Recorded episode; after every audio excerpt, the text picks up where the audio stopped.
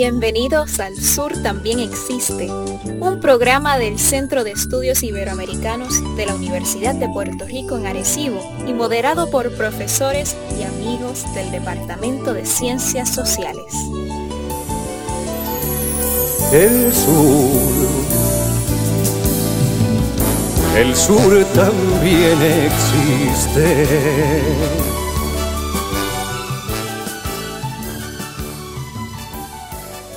Eh, muy buenas tardes a todos los amigos eh, que forman parte del Centro de Estudios Iberoamericanos.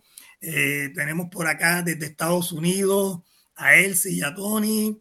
tenemos a, Jaime por otro lado, por aquí, Altagracia, y nuestro invitado, que es un miembro del Centro de Estudios Iberoamericanos, Nelson Vera, Santiago, profesor del Departamento de Español en la Universidad de Puerto Rico en Arecibo eh, con doctorado en literatura y además, Nelson, tú me corrías, eres abogado, que hizo su eh, tesis sobre eh, Roberto Bolaño, Roberto Antonio Edwin Bolaño Ábalos, para poner su nombre completo, escritor chileno, seguramente uno de los escritores más importantes y más evaluado eh, en, el campo de la literatura eh, latinoamericana de finales del siglo XX y de estas primeras dos décadas eh, del siglo XXI. Bolaños, Bolaño es, nació en Chile,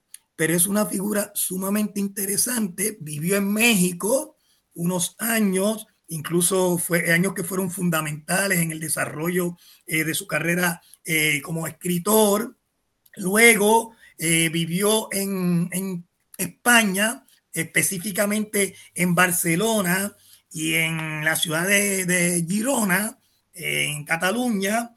Eh, fue un escritor, eh, uno podría decir profesional. Roberto abandonó prácticamente los estudios formales desde la escuela secundaria, no realizó estudios universitarios superiores y se dedicó eh, con una pasión eh, muy interesante, particularmente a la poesía, a la que identificaba eh, como su principal vocación. Incluso hay un dato, una anécdota muy interesante allá en los 70, 75, en México, cuando quema literalmente que él quema toda su obra de teatro, la que había escrito hasta ese momento, y se define y se asume a sí mismo eh, como poeta. Luego se habla mucho en, sus estudiosos que un poco evoluciona desde la poesía hacia la narrativa y empieza a producir eh, un, opus, una obra eh, en, la que están, que, en la que publica estas novelas que son las quizás las más famosas de él, Los Detectives Salvajes, eh, Estrella Distante y esta que vamos a estar comentando, que es 2666, eh, una obra póstuma, eh, voluminosa, que son, es la que, la que Nelson va a estar comentándonos hoy. Bolaños, ¿qué puedo decir? vivió 50 años, nació en el 53, falleció en el 2003 por una enfermedad eh, un cáncer hepático. Eh, estuvo enfermo durante los últimos 10 eh, años de su vida, padeció de esa condición. fundó junto con otros poetas mexicanos en los 70, un movimiento que se conoce como el infrarrealismo, me corría tú Nelson si estoy equivocado, un movimiento que luego va un poco a dejar de lado, según eh, se mueve eh, desde México a, España, a Barcelona, y, de, y allí eh, empieza ya a dominar en su escritura la, narrativa.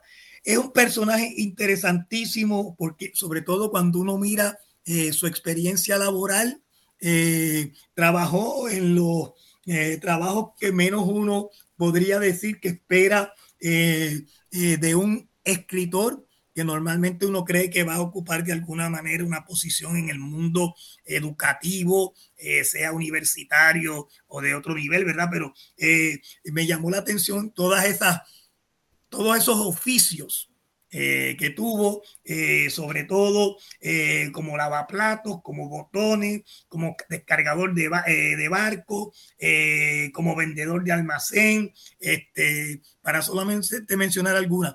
En sus, sus, obras, hay que decir además que no solamente han, han, han recibido un reconocimiento póstumo, durante su vida, algunas de sus novelas ganaron premios literarios eh, en varias ocasiones, que sería quizás Nelson que tú abundes por ahí y Juanma está por aquí eh, con nosotros.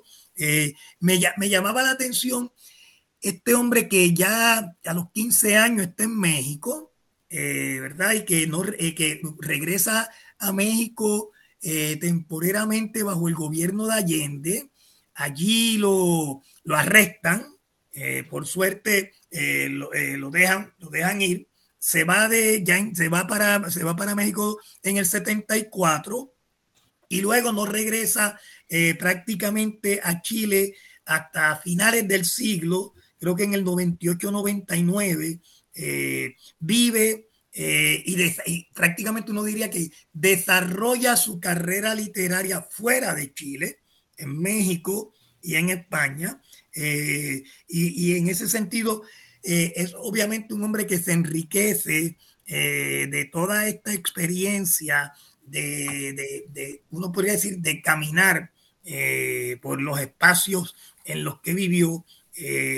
Había un comentario que decía, ¿verdad?, que un escritor debía casi, y lo estoy parafraseando, debía casi abandonar todo lo que sabe para irse a la calle a mirar todo lo que puede.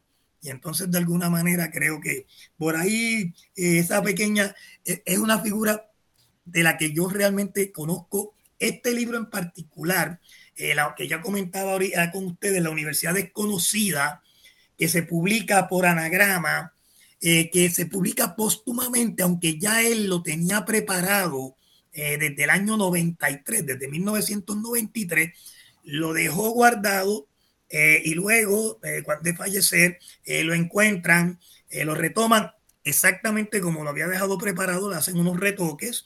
y este, este volumen lo que recoge es la poesía que escribe en el periodo que está en España, entre ahí en la década de los 80 y hasta 1993. Luego publicó otros, otros textos de poesía eh, ¿verdad? Y había publicado antes de estos trabajos poesía en cuando estaba en, su tiempo ya en, México. Así que los dejo por ahí, Nelson, para que tú eh, nos coloques en Bolaño y en tu lectura de Bolaño y luego que cada uno de los compañeros eh, intervenga y aporte a la discusión. Bueno, después de esa esa excelente presentación de la, de la figura de Bolaño. Eh, yo creo que yo lo que puedo tratar de acentuar ciertas cosas en la vida de este escritor, eh, para mí, yo diría que, que Bolaño es un novelista que tiene una ética particular de trabajo, eh, de carácter deontológico. o sea, él, entendía que había un deber eh, que cumplir como escritor, deber social, deber cultural, eh, deber eh, con, con, el lector como tal. Nunca dejó de ser poeta, es la realidad. Este, Bolaño comenzó con poesía, manifestó en muchas entrevistas que siempre se consideró primero lector y para poder ser poeta, pues tenía que ser lector. Leía hasta a veces en, el baño, mientras se duchaba o estaba en la tina, eh, era, una persona sumamente eh, interesante en, su quehacer poético. Sin embargo, adopta por necesidad eh, el elemento narrativo y, se vuelve para él tal vez el, elemento por el cual más se le conoce. Roberto Bolaño es un extraño en el sentido de que ya su obra póstuma casi equipara lo que escribe en vida. sea, tenemos casi la misma cantidad de publicaciones post-mortem a, lo que teníamos intervivos. Y a mí eso me pareció fascinante. Yo, yo en realidad, y me topo con que Roberto es, y, empiezo a notar que, que todo lo que él ha hecho con esas obras póstumas es en cierta medida un testamento literario. Yo le llamo el, gran testamento literario de, Roberto Bolaño. Él deja unas instrucciones específicas de publicación para algunos de sus textos, siendo 2666 eh, el que tiene una nota particular de cómo él iba eh, a, manejar ese, ese, escrito. Y yo diría que, que para la corta edad que tiene Roberto, es una figura así casi como Kierkegaard, que, que antes de los 60 años, produce todo un corpus de, material literario que sin lugar a dudas se, está dando mucho ahora la lectura de Bolaño, de la figura de él, pero llegará un, un tiempo donde la figura de Bolaño irá quedando secundaria, la figura del autor morirá también, y lo que nos quedará es la obra. Y, mi enfoque durante todo mi proceso formativo de, leer este caballero ha sido concentrarme más en la obra que en el sujeto. Por virtud de este espacio, yo puedo decir ahora unas cosas que yo no las pude decir en el momento de la defensa de mi tesis. A mí eso me alegra un montón. Pero lo cierto es que hay parte de esa esencia ética de Bolaño en sus escritos. Eh, Bolaño fue una persona muy política, muy opinionada en, las cuestiones, eh, yo diría, de las fronteras, ¿verdad? Porque Bolaño se consideraba a sí mismo casi un errante, e, era un escritor vagabundo. Eh, él tenía como norte, y, me atrevo a decir esto, vivir eh, el oficio del escritor totalmente, ¿verdad? Completamente, cabalmente, parte de las razones por las cuales él, deja unas instrucciones tan rigurosas de su obra póstuma es porque él está pensando en la literatura como oficio para poder alimentar y sostener a su familia. Y algo bien interesante, eh, yo podría, no pretendo ser un experto en, Bolaño, este, porque una cosa es la figura del autor, otra cosa es la, obra en sí, pero yo me atrevería a decir que esos últimos 10 años de vida de él fueron extremadamente difíciles porque él sabe que va a morir. Él se pone a escribir como un demente en un montón de, libretas y cartapacios y en algunos ordenadores, pero él está consciente en todo momento de que su tiempo está limitado, su familia depende de él, pero a la misma vez él tiene este deber de escribir. O sea, es difícil pensar que una persona a tan temprana edad, en vez de rehusar el oficio y disfrutar los últimos años de vida que le quedan, decide todo lo contrario, afianzarse más, crear toda esta literatura de la cual a mí, por lo que yo tengo entendido, y esto son conversaciones acá con, otras personas, todavía quedan manuscritos de él que, están debatiéndose, bueno, ¿lo, sacamos o no lo sacamos? Ese, es el debate que tenemos ahora porque la biblioteca personal de, de, Bolaño es increíblemente densa y, extensa. Así que esos serían los elementos que, que, yo quisiera este, traer a colación en, torno a la figura del autor. Un ser eh, controversial, eh, un ser contestatario, eh, y curiosamente, todo el elemento de la universidad aparece constantemente en su obra, pero no es académico, no es universitario, y yo pongo la mano en el fuego al decir que de sus críticas más fuertes es precisamente a la, academia.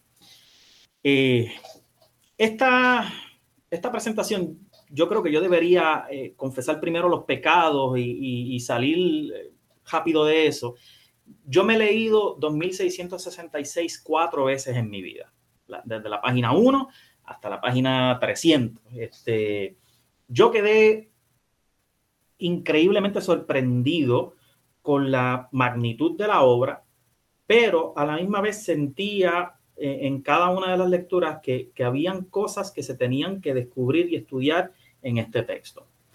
Cuando yo decido eh, especializarme en, esta novela, yo sabía que había un reto bien grande porque la había leído tantas veces que decía, bueno, ¿y de qué yo hablo ahora? Este, ¿Cómo yo eh, adopto esto? Y hablo específicamente de esta obra literaria y voy dejando el culto a Bolaño que se ha creado y se ha matizado eh, grandemente por la cuestión de, de, el mercado, las editoriales que están creando esta imagen de Bolaño como el sucesor de los del boom, el sucesor de Cortázar. Eh, le han puesto muchos apodos a Bolaño y en sí yo creo que Roberto lo menos que quería era eso un escritor premiado, que incluso en sus discursos de aceptación de, premiaciones aprovecha para lanzar críticas a, otros este, escritores. Una vez cogió a Isabel Allende y, en a mitad de un discurso le, dejó cuatro ahí puestas al frente que a mí me sorprendió, ¿verdad? Y a muchos de, las personas. Pero mientras más uno va leyendo a Bolaño, uno va entendiendo, ¿verdad? Ese qué hacer. Con respecto a, 2666 o 2666, como, como yo le digo, o 266, hay muchas formas de interpretar ese número enigmático que, que todavía a estas alturas hay muchas personas que, que, no lo comprenden. Pues yo decido afrontar esta obra desde una teoría que no se haya trabajado en, Latinoamérica con respecto a Bolaño. Puede ser que con otros autores sí, eh, principalmente el caso de Borges, Decido implementar una, teoría novel traída principalmente de Checoslovaquia para acá y decido, adicional a eso, observar la estructura de la obra por el problema de las instrucciones de Bolaño. O sea, yo quiero hacer un caveat aquí bien importante. La novela que nosotros tenemos en nuestras manos, que está en las librerías y en las bibliotecas, no es la obra estructuralmente pensada que Bolaño quería dejar. Él instrucciona de que se va a sacar primero esta tirada, por eso es que la novela se divide en partes, primero esta, vas a esperar tanto tiempo y vas a sacar esta otra. En cierta medida dejó un mandato a sus sucesores, pero cuando abren las ediciones, la primera página o dentro de ¿verdad? los prolegómenos del, del texto aparece esta especie de excusa por parte de, la editorial, incluso de los familiares de Bolaño, de que sí, Roberto dejó estas instrucciones, pero luego de analizar la obra en su totalidad, entendemos que es mejor sacarlos en una sola tirada. Entonces, tenemos este bloque de papel. Hay casas que se pueden construir con ediciones de, de 2666, porque es una obra de mil y pico de páginas. Entonces, a mí me motiva estudiar, bueno, ¿qué, e, qué es lo que hace que un grupo de lectores, porque esos son los, eh, los editores y las casas publicadoras y todas estas cosas, decida obviar las instrucciones particulares dejadas por el autor y hacer esta tirada. Entonces ahí yo empiezo a evaluar, decido aplicar la teoría de mundos posibles de ficción, que es una teoría eh, podríamos decir, una teoría bien compleja por su relación contradictoria, a veces eh, en pugna con la filosofía. Entonces yo decido aplicar esto. Tengo que empezar por, por, Aristóteles, este, aunque no lo, no lo trabajo mucho en la tesis porque me dijeron, mira, no, no hables del arroz y la bichuela ahora, como yo le digo. siempre empezamos por Aristóteles eh, en nuestras disertaciones, porque fue, fue lo primero, ¿verdad? El debate entre literatura y filosofía. Paso por Leibniz, que es el primero que acuña el, concepto de mundo posible, pero desde un carácter religioso, es una teodicea, y llego entonces a este debate casi del siglo XX de la filosofía analítica entre Saúl Kripke, Bertrand Russell y un montón de otros filósofos, y estos teóricos literarios que dicen, bueno, las obras literarias son mundos posibles de ficción. Ahí es donde yo me busco, en cierta medida, un problema con, con el programa graduado donde yo estoy trabajando, porque se corre el riesgo de, de, de, uno cruzar eh, el balancín mal y hacer como Cargualenda y caer en el abismo de que la tesis se te convierta en vez de un análisis literario en un análisis filosófico. Pero entonces yo aprovecho esa coyuntura y digo, no es que esto es lo que vamos a hacer. Vamos a hacer un análisis filosófico literario de la ficcionalidad en sí. Y para hacer eso, nosotros no, no solo vamos a dejar a un lado toda esta cuestión de la narratología, el estructuralismo, el postestructuralismo, esos elementos, sino que vamos a partir de la teoría de mundos posibles y vamos a tratar entonces de crear lo que yo llamo una teoría unificada de la ficcionalidad. Y esa teoría unificada de la ficcionalidad la vamos a aplicar a la novela. Y vamos a evaluar cosas sencillas para tratar de sintetizar esto de la forma mejor para los lectores y los escucha, ¿verdad? Eh, número uno, vamos a entender a 2666 como una novela en su totalidad. Y aquí el concepto de totalidad sabemos que tiene unas connotaciones muy particulares que yo estoy seguro que Pito las conoce. Ese, esa, ese uso de la palabra totalidad, yo tenía que, batearlo y defenderlo a veces de, de, de unas maneras muy críticas porque pues las últimas personas que hablaron mucho de totalidad eh, fueron los marxistas del, siglo XX, eh, principalmente Georgi Lukács. Entonces yo tengo que balancearme con eso y tratar de presentar que lo que estamos bregando no es una totalidad en el sentido político, social, este, cultural, que estábamos acostumbrados a escucharlo, sino que estamos manejando eh, una, una totalidad literaria como tal. Estamos viendo el libro de tapa a tapa como un gran corpus que no puede ser dividido en secciones. Con eso, yo planteo eh, que lo que estamos teniendo al frente al leer 2666 eh, no es, ¿verdad? Una serie de novelas, no son cinco novelas que se juntaron y se publicaron en una sola tirada, sino que es una gran sola novela incompleta, y quiero hacer ese subrayado que es muy importante, una novela que está incompleta y que adicional a eso presenta un mundo posible ficcional. Y ahí eso es lo que yo le llamo el mundo posible ficcional de 2066. Para eso, eh, yo analizo ciertos elementos que, se están debatiendo eh, constantemente en el ámbito de esta teoría. Número uno, eh, ¿qué es un mundo posible como tal? ¿Cuál es la definición? Número dos, ¿existen o no existen los mundos posibles? Y número tres, pues entonces, luego de todo ese debate, ¿qué es un mundo posible de ficción? Y yo trato de manejar eh, esas definiciones hasta que logro dar con la cuestión de que para nosotros en este, eh, en este elemento de análisis literario tenemos que dar por sentado ciertas cosas. No nos podemos ir a pensar en la inmortalidad del cangrejo y todas esas cuestiones de si los antirrealistas, los realistas modales, etcétera, sino que ya se nos está presentando algo y lo que se nos presenta es un mundo posible ficcional que ya está ahí. Y me valgo de, de Dolechel principalmente, eh, de Pavel y de Ronen para establecer esas cosas y empiezo entonces a, como si fuese una especie de autopsia, a, a cortar la novela y ver qué cosas componen la novela en sí, el mundo posible que está presentando la novela y adopto eh, una, digamos, un enfoque, un lente ecléctico con eh, la teoría que presenta Lubomir Dolechel con la teoría de Von Rey, la teoría de la acción.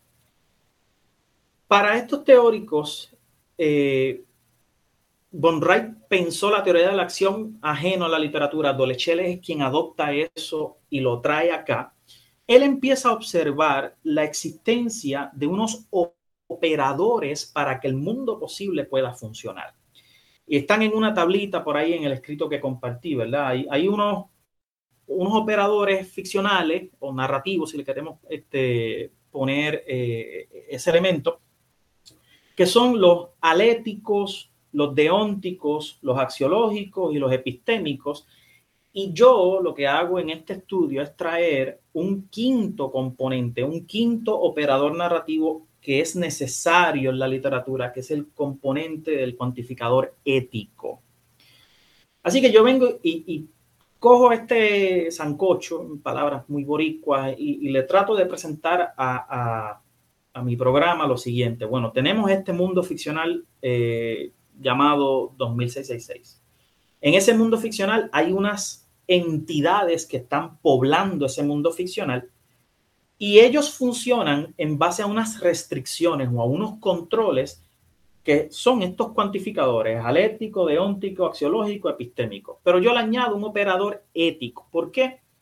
Porque para mí 2666 presenta un caso muy particular de un estudio ético en la figura de Beno von Archimboldi, que es, eh, por decirlo así, el, personaje más eh, extraordinario, inusual, eh, es completamente intrigante observar cómo se va manejando este personaje a lo largo de la obra. Entonces yo le presento a, a, mis críticos que la obra para entender ese elemento ético hay que leerla desde la página 1 hasta la página final. No, no podemos entender cómo funciona este mundo leyéndolo secuencialmente o fragmentadamente, sino que aquí hay un constante hilvanar de ideas entre las partes de la novela y gran parte de ese andamiaje que se, que se fomenta allí está matizado por un operador ético en la figura de Beno von Archimboldi. Se me plantea entonces un problema. ¿Qué mecanismo, qué lente, qué, qué crisol yo utilizo para estudiar un personaje ficcional? Y la primera opción que a mí me llegó a la mente es utilizar la psicología. Entonces yo me leo todo Carl Jung pensando que Beno von es una especie de arquetipo que puede ser estudiado. Me enfrento a un problema crucial y es que yo no puedo utilizar elementos del mundo de la actualidad, del de nosotros, para analizar cosas que están pasando en un mundo ficcional. Yo tengo que ver qué hay dentro de ese mundo que yo puedo utilizar para estudiar Beno von Archimboldi. Me enfrento entonces con la situación de que el psicoanálisis y Carl Jung son elementos para analizar seres humanos. No están diseñados propiamente para analizar eh, ficcionales particulares, que es como yo le llamo en el texto. Ahí encuentro y, adopto, y creo que es de las mejores lecturas que yo he hecho en mi vida, y lo, digo sin miedo, la teoría eh, expuesta por la filósofa estadounidense Marta Nussbaum. Eh, Nussbaum es una, una filósofa contemporánea muy interesante y ella plantea que existe una relación entre fondo y forma en la literatura que no puede ser obviado y que si se analiza esa relación de fondo y forma, se obtiene un análisis filosófico para la vida. Ella entonces es la que presenta esta cuestión eh, de que la obra literaria tiene capacidad de utilizarse para el análisis ético-filosófico. Y ahí yo digo, bueno, perfecto, encontré cómo cuadrar esto. Ahora, ¿qué yo hago con esto? Observo, a raíz de las lecturas de, de Nussbaum, que ella está haciendo mucho énfasis a la figura de Henry James, que es un teórico de la ficción estadounidense. Y yo digo, espérate, aquí hay algo que se está poco a poco conectando entre sí. Ya yo tengo ficcionalidad, tengo la ética y tengo la cuestión del mundo posible. Y me topo con que Nussbaum eh, logra presentar particulares ficcionales que nosotros le llamamos personajes, son en realidad analizables desde la óptica ética. Y digo, perfecto, porque entonces quiere decir que el comportamiento que presentan esos personajes nos está brindando a nosotros oportunidad de hacer unos análisis literarios distintos. Empiezo entonces a compaginar esto y presento una figura de un Beno von Archimboldi eh, que se va eh, poco a poco deshilando, porque lo voy tomando por partes, y tenemos esta figura de un ex soldado nazi que decide en el campo donde está arrestado matar, estrangular a uno de sus superiores que fue perpetrador de, asesinatos de holocausto. sale de su vida, este, de su vida, eh, por decirlo así, de soldado, y entonces él viene y decide convertirse en novelista, porque sintió esa necesidad grande luego de leer unos diarios de, una persona muerta en el holocausto.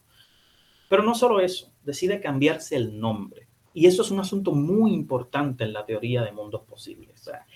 el nombre no hace la cosa, pero analizar el nombre ayuda un montón. Eh, bajo ese aspecto, gran parte de, del análisis que se hace es no del acto ficción, si hay un componente de estudiar el acto ficcional de Beno, de Beno von Archimboldi, pero sino la cuestión de la decisión de por qué el personaje decide adoptar una especie de identidad nueva, convertirse en vez de un matón, que es lo que hace un soldado, o sea, esa es la cuestión, participar en la guerra, convertirse entonces en un creador y renunciar a un montón de elementos que él le habían impuesto como valores. Y por ahí yo entonces en camino del estudio me topo con que Beno von Archimboldi presenta un, por decirlo así, un, cuantificador ético deontológico, el, cumplimiento del deber, la labor social del escritor, pero a la misma vez una renuncia a la fama, al reconocimiento, y se vuelve este misterioso particular ficcional que nos da la impresión cuando empezamos a leer la novela que por algún lado de la novela va a aparecer y no es hasta el final, en esa quinta parte, donde tenemos propiamente el Bildungsroman, o sea, la historia del de, el desarrollo del novelista. O sea, es la novela que trata acerca de cómo uno se forma novelista. Y nos queda inconclusa la obra de Bolaño. ¿Por qué? Porque culmina esa quinta parte, nos quedamos como que no hubo un desenlace claro, yo tengo mis sospechas, este, y vuelvo y digo, como ahora tengo esta flexibilidad que no me permitía la cuestión de la defensa, la puedo decir ahora, yo siempre he tenido la impresión, la conjetura de que existe una sexta parte de la novela que nunca se, logró conjugar, y en esa sexta parte de la novela se sale la chimboldi de la cuestión ética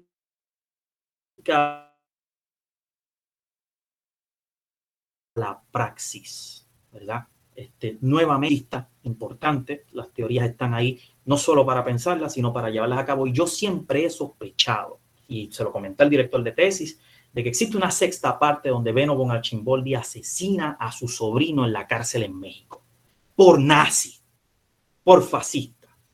Este, eso fue problemático, eso, eso eh, no puede estar incluido en el texto académico porque yo no puedo añadir lo que el autor no añade. El, creador del mundo ya me establece mi mundo posible, pero al yo analizar los cuantificadores, cómo es que está funcionando este mundo posible, yo veo que hay esa crítica. Desde la primera parte de la novela, cuando los profesores universitarios violentamente le dan una paliza a un taxista, eh, de Medio Oriente eh, y empiezan a insultarle. Digo, espérate, pero aquí hay como que unos diálogos que se están conjugando y te están dando a demostrar por dónde va la cosa. En otra instancia, Beno von Archimboldi insulta en una sobremesa a una persona y se marcha.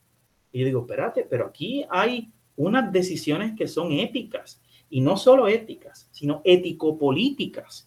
Y por ahí entonces cuadro hasta que le presento al final de, todo este estudio la enigmática cuestión de Santa Teresa. Y, Santa Teresa, que es la ciudad eh, donde se van a desarrollar muchos elementos, es un particular ficcional en sí. Es un lugar que no existe, solamente existe en el, o no existe en el mundo de la actualidad, pero en el mundo ficcional está allí planteo que nosotros no tenemos en ningún momento en la novela un descriptor de la ciudad.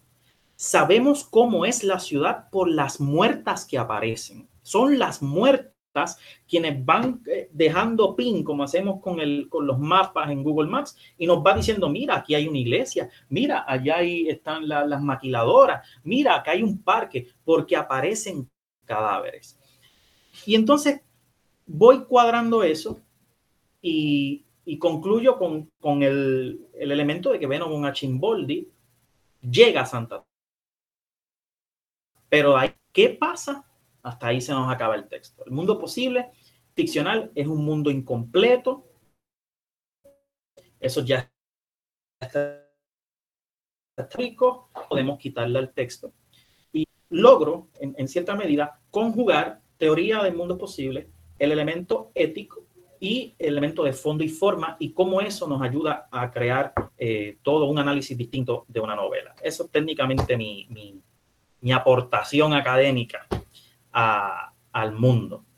Y yo como puedo seguir hablando de esta tontería, porque esto son mil y pico de páginas, me voy a callar para que se fomente la dialéctica, que es muy importante, y discutir y, saber entonces las impresiones de compañeros que a lo mejor eh, tienen otros insumos que, que, que, pudiesen, ¿verdad?, llevar a nuevos análisis, porque eso es lo que buscamos con, con cada disertación, que, que se abran puertas, no que se cierren, Aquí yo nunca voy a considerarme el experto. Yo espero que cuando yo me muera vengan 100 más este, y me destruyan. Eh, eh, eh, no hay nada más bonito que, que, las generaciones académicas posteriores cuestionando las anteriores y, desarrollando la vitalidad de, de, la universidad, que es un elemento importante en Bolaño.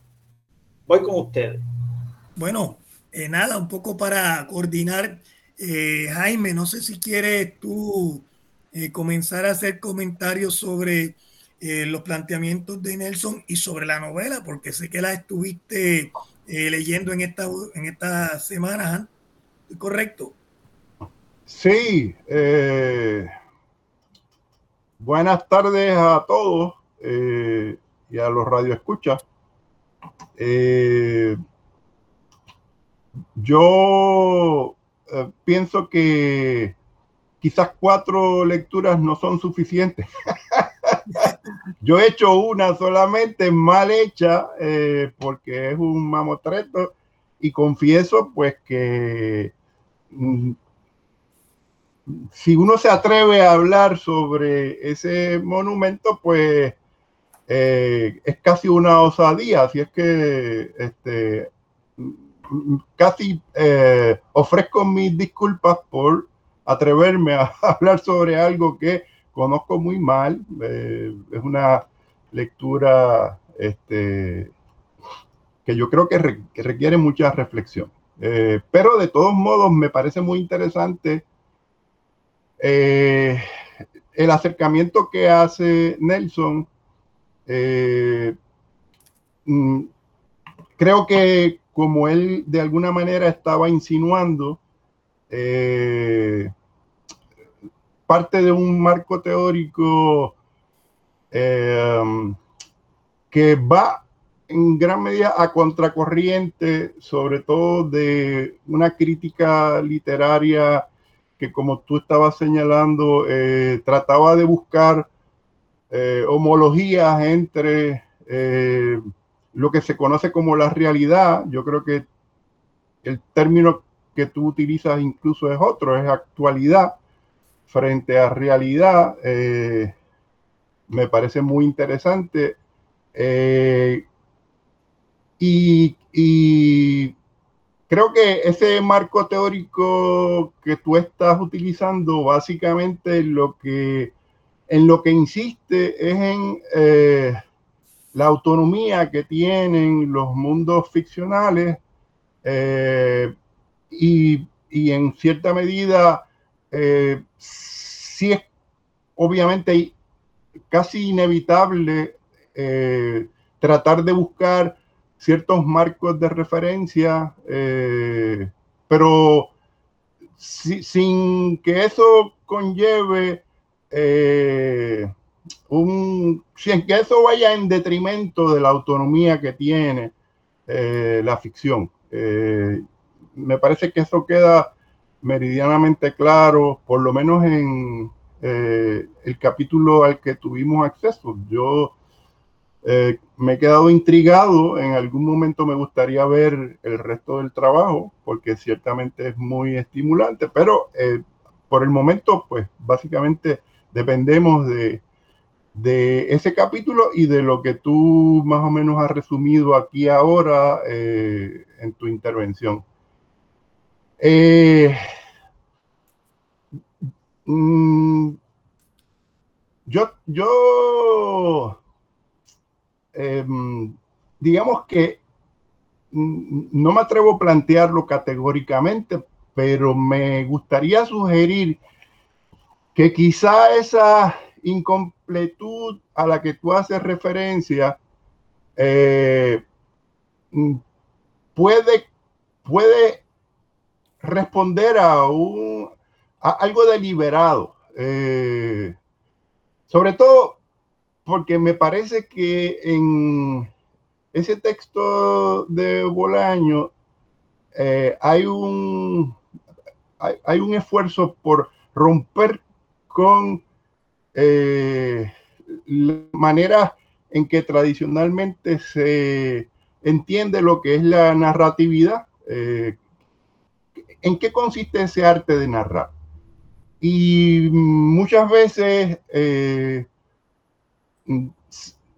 estamos, estamos acostumbrados a pensar en la narración como algo que tiene una estructura, un inicio, un clímax, un desenlace. Y me parece que eh, Bolaño deliberadamente está tratando de romper con esa manera de entender en qué consiste el arte de narrar.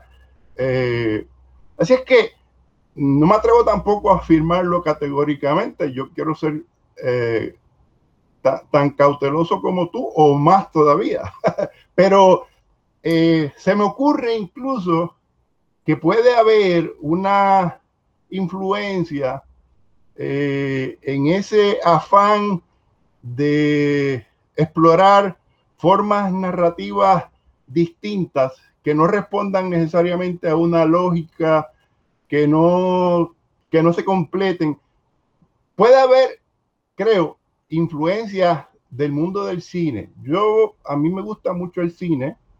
Eh, y eh, recuerdo, eh, sobre todo cuando empecé a ver películas de autores como Antonioni, el italiano Antonioni, el desconcierto eh, que me provocaba eh, el ver películas, por ejemplo, que tenían una larga secuencia final en la que la cámara simplemente se iba desplazando por un espacio donde eh, unos amantes estuvieron en un momento dado, pero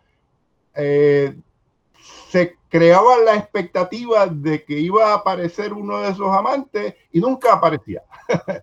Entonces, eh, yo creo que Antonioni, como otra gente, eh, cito a Antonioni porque quizás el eh, autor, el director de cine que mejor representa esa tendencia, pero hay, me parece que en distintos campos, en el cinematográfico, en el literario, hay esta voluntad de ruptura con ciertas maneras de entender lo que es la narración y sobre todo yo creo que incluso la cuestión de la temporalidad.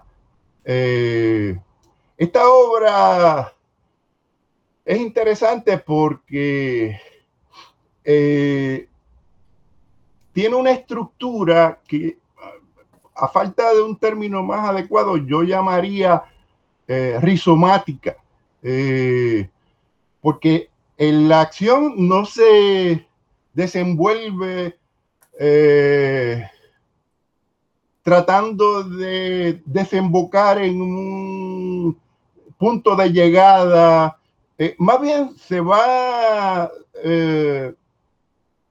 desviando continuamente eh, digamos que eh, hay un empeño por parte de Bolaño por agotar lo que podríamos llamar la plasticidad, que es un término que más bien corresponde al campo de la pintura, ¿verdad? Pero que trata de agotar al máximo de, eh, ciertas escenas, ciertas acciones, eh, ciertos intercambios entre los entes ficcionales a los que tú haces referencia. Entonces, no sé, me parece que es una característica sumamente interesante de esa forma de narrar y eh, puede resultar desconcertante, eh, sin duda. Eh, nada, lo dejo aquí porque no quiero tampoco monopolizar la discusión y me gustaría escuchar otros puntos de vista también, pero cierro diciendo que me gustó mucho por lo menos el capítulo que leí de tu disertación y que me sirvió de pretexto para eh, tratar de familiarizarme un poco más con un autor que hace tiempo que lo tengo por ahí pendiente, pero que no me había animado hasta ahora. Así que gracias.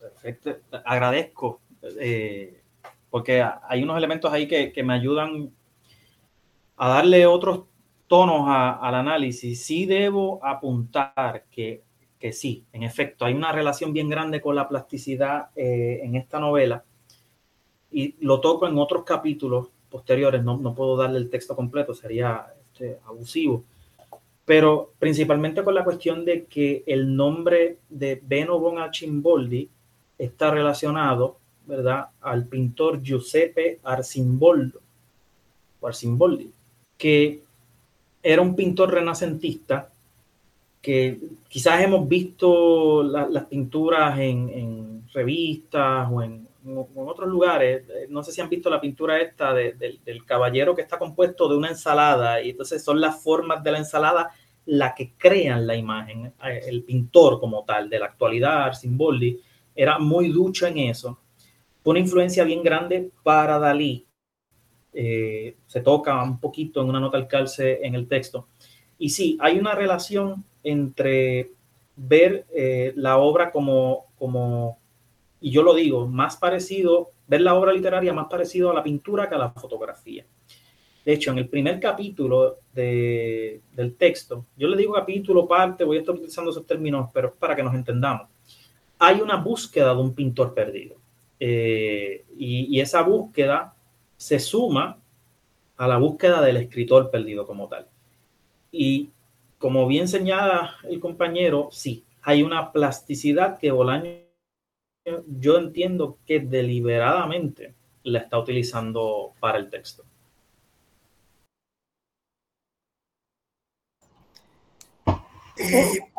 Un, breve comentario adicional para eh, no perder la, secuencia de la conversación, eh, hay un planteamiento que hace Foucault cuando se pregunta qué es un autor y trae a colación cómo eh, los autores eh, elaboran una, una, infinidad de, de, textos eh, de, muy variada índole, desde las obras acabadas hasta una nota que se hace en una servilleta. Eh. Entonces, eso se considera como parte de la obra, ¿no? Ah, eh, tú planteas, ciertamente esto es una obra, una novela, pero, pero a mí me parece que sería interesante también preguntarse qué ramificaciones existen entre esta novela en particular y otros textos de Bolaño en, el, en los cuales probablemente también aparecen personajes o ah, entes ficcionales, como, como tú los llamas, eh, que deambulan por aquí. Entonces, eh, ¿dónde poner los límites? ¿Verdad? Esa es una pregunta que me parece que es muy pertinente y sobre todo en un autor como Bolaño. Yo, yo pienso, por ejemplo, en eh, la, la, comedia humana de Balzac, que, es una cosa también monstruosa, desmesurada, escribía también como un demente, pero en el caso de, de Balzac, yo creo que por razones nutricias, ¿verdad? Tenía que también mantener un estilo de vida que, era costoso, pero de todos modos escribía eh, casi obsesivamente y eran eh, textos que aunque tenían unos límites como novelas, pero sin embargo se interconectaban entre sí, así es que por ahí va, por ahí quedaría esa otra pregunta, ¿verdad? Esa, esa pregunta también vuelvo y digo, no, puedo tocar todo en el, primer capítulo de mi escrito. Los otros capítulos subsiguientes pues, son otros 20 pesos.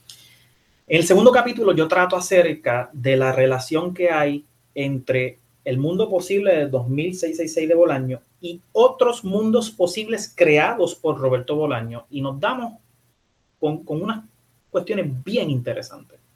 Hay particulares ficcionales en 2666 que si uno lee las otras novelas de Bolaño, uno dice, mira, pero este personaje es el Archimboldi que aparece en 2066, pero en esta otra novela, en vez de ser un escritor de origen alemán, acá es un escritor de origen francés, allá es un hombre muy alto y blanco, acá es un hombre bajito y despejuelo. Entonces ahí es donde viene la importancia de la cuestión de los nominales, de los nombres, Estoy hablando principalmente de tres novelas que yo quizás menciono en ese segundo capítulo, que son El Tercer Reich y Los Insabores del Verdadero Policía. De hecho, la figura de Amalfitano, que es el profesor chileno que termina en España y de España se mueve a Santa Teresa, en otra novela se llama igualito Oscar Amalfitano, pero es otra entidad completamente distinta. Yo lo que creo es que Bolaño creó un universo, en realidad no creó un mundo posible, sino que él crea eh, varios mundos posibles. Eh, en el caso del Tercer Reich, eh, nombres repetidos en, en 2016, pero en un contexto completamente distinto, en una playa en Cataluña, este, y donde hay un personaje que lo que hace es jugar un juego que simula la Segunda Guerra Mundial. Que para mí me parece interesante la manera en que Bolaño constantemente está haciendo referencia al Tercer Reich, al nazismo, al fascismo, eh, al surgimiento de muchas cuestiones políticas en Europa. Pero la contestación es sí. Lo que pasa es, y ustedes me entenderán, eh, gran parte del problema de una disertación es poner los límites y hasta dónde llego, porque si no, estaríamos haciendo volúmenes. Yo eso lo pongo en una nota al cárcel y se lo regalo a un futuro disertante que evalúe cómo lo que está pasando con estos particulares ficcionales en, esta novela puede compararse con lo que está ocurriendo en otras novelas del mismo autor. De hecho, el ejemplo que yo utilizo es un ejemplo caribeño y, a mucho orgullo de un escritor que, trabajo, que, no, no, hemos tenido la dicha de sentarnos a darnos un café bien dado a hablar de otras porquerías, pero por lo menos de texto a texto nos hemos escrito. Es la figura de Luis Rafael Sánchez. Luis Rafael Sánchez crea eh, toda una versión de Antígona, pero está en un contexto completamente distinto a la Antígona clásica. Estamos hablando de las mismas Antígonas o son Antígonas distintas. Lo mismo ocurre a lo largo de los capítulos de mi tesis cuando yo hablo del Quijote de Cervantes y el Quijote apócrifo. ¿Son el mismo Quijote? ¿No son el mismo Quijote? ¿Pertenecen a mundos posibles distintos? Esas relaciones se dan. Y la contestación es sí. Yo no lo abarco, lo dejo como una nota en, el estudio, pero hay otras novelas de Bolaño que se constituyen para mí mundos posibles ficcionales que se acceden a través de ese organismo semiótico que llamamos nosotros aquí novela, y eso es un estudio que está ahí para el que lo quiera coger en confianza. Eh, Juanma, vamos a aprovechar que te tenemos por aquí, eh, porque sería casi un descuido eh, tener a un chileno escritor, eh, estudioso con un doctor en literatura, que sé que conoce la obra de Bolaño, y no aprovechar un poco que compartas con nosotros también tu, y con Nelson tu, tu lectura de Bolaño, tus comentarios sobre su lugar en la literatura, eh, particularmente sobre 2666. Eh, me, llama mucho la atención, no te puedo dejar escapar. Bueno, primero estoy con un hipo que me, que me, cuesta hablar. De, de, hecho, ahora mismo, cuando escuchando la... Yo leí 2666 en un rango de 10 años. La comencé a leer y las últimas, y me quedaron las últimas 150 páginas. Lo terminé, esto lo comencé el 2009, por sin caso. Yo era que fue a Chile, lo encontré en casa y venga, y me terminé de leer la biografía de Bruno Borán Chimboldi, o sea, que son las últimas páginas. Cuando... Pero lo que más me recuerdo del libro, aparte los temas de los crímenes y, todo el asunto, la exploración que hacen en, la invasión a, la Unión Soviética, eh, en la parte de los críticos, que es un poco lo que estamos haciendo aquí. De hecho, no, recuerdo el título, pero era como Bruno Borrachipoldi, una mirada cóncava, y Bruno Borrachipoldi, una lectura convexa. Era como, así un poco una parodia al tema de la crítica literaria y que yo creo que lo tenía bastante claro que, que su texto iba a dar para, para, lo que estás haciendo, por ejemplo, tú, Nelson, que es como, como le sacamos a, a, las mil y algo páginas, recuerdo cuando tenía, otras miles y miles y miles y más de, de análisis. Lo que pasa con la literatura es como lo que pasó con el fútbol un partido de fútbol dura 90 minutos y, y, joder, y aquí en España todos los días hay un periódico de 10 páginas sobre los 90 minutos que se el domingo. O sea, la cantidad de cosas que se pueden hacer en lectura. Yo soy lector de Bolaño, pero un, lector como, como, aficionado, soy, soy de la legión de los latinoamericanos que, que, nos creemos detectives salvajes en algún momento. Soñamos con probar el, el mezcal Los Suicidas y, y, perderse en, en, este tema literario y un poco la elección de Barcelona también iba por eso, pero no soy un lector muy, muy, lo leo más, más con, con, con, placer que con, una mirada crítica. Y, y, de hecho no tengo tan fresca la, la, la, novela. Eh, hace poco estuvimos, de hecho, en una velada conversando con un amigo sobre la novela y una amiga hablaba de la, de la mirada feminista y incluso tiene mucha razón con lo que decías tú aquí, trataba de buscar quién era, no recuerdo el nombre del sobrino de, de, de, de Bruno el asesino, en quién se basaba, Hans. Entonces ella estaba buscando, buscando el, el, el, par real, porque hemos, un amigo es amigo de Bruno Montané, que, que es Felipe Miller, de, los Detectives Salvajes. Nos ha venido a la casa Felipe Miller, o sea, de Bruno Montané, que es un gran amigo bolaño, que te imaginarás lo aburrido que tendrá que estar, que, que alguien va a verlo. Oye, perdón, ¿y qué pensaba Roberto de esto? Porque, a ver, somos legión. Entonces, esta chica trataba de buscar el, en qué se podía haber basado eh, para, para, en persona real. Hablamos de Juan Villoro porque era alto, de, Ignacio Echeverría porque era alto, y es un poco lo que, que tiene mucha razón con lo que estás diciendo tú, o sea, de separar la realidad a este mundo ficcional donde, donde incluso los mismos nombres en cada novela van, van, se pueden repetir, pero son distintos personajes quizás. De hecho, el tema del, del, del, de la literatura nazi, que, que lo tienen en el, el primer libro que, que, que, publica como seriamente, entiendo yo, Roberto Bolaño aquí, que es Sex Barral, si no me equivoco, que es la literatura nazi en América Latina, y después el tema del, del poeta, escritor nazi que, que, lo hace en Estrella Distante, que es como la novela como que lo, lo, lo consagra, viene también a utilizarlo con, con, con Bruno Bonachimboldi, Está un poco también la casa de tortura, que, que, es basado en un hecho real. Ahí estoy contradiciendo tu teoría porque me estoy metiendo en, en, la, en la, realidad. Eh, que es el Nocturno Chile, que es basado en la casa que hubo lo ocurro donde Mariana Calleja y, y Michael Townley, con la gente de la CIA, eh, torturaron y mataron. Y ahí se efectuaba un taller literario. Entonces, lo que hace una ficción sobre un hecho, un hecho real. Y no sé más que, más que quizás aportar como datos más anecdóticos, pero no, no, no, no tengo tan fresco un análisis tan potente, porque como te digo, una novela que me leí en 12 años.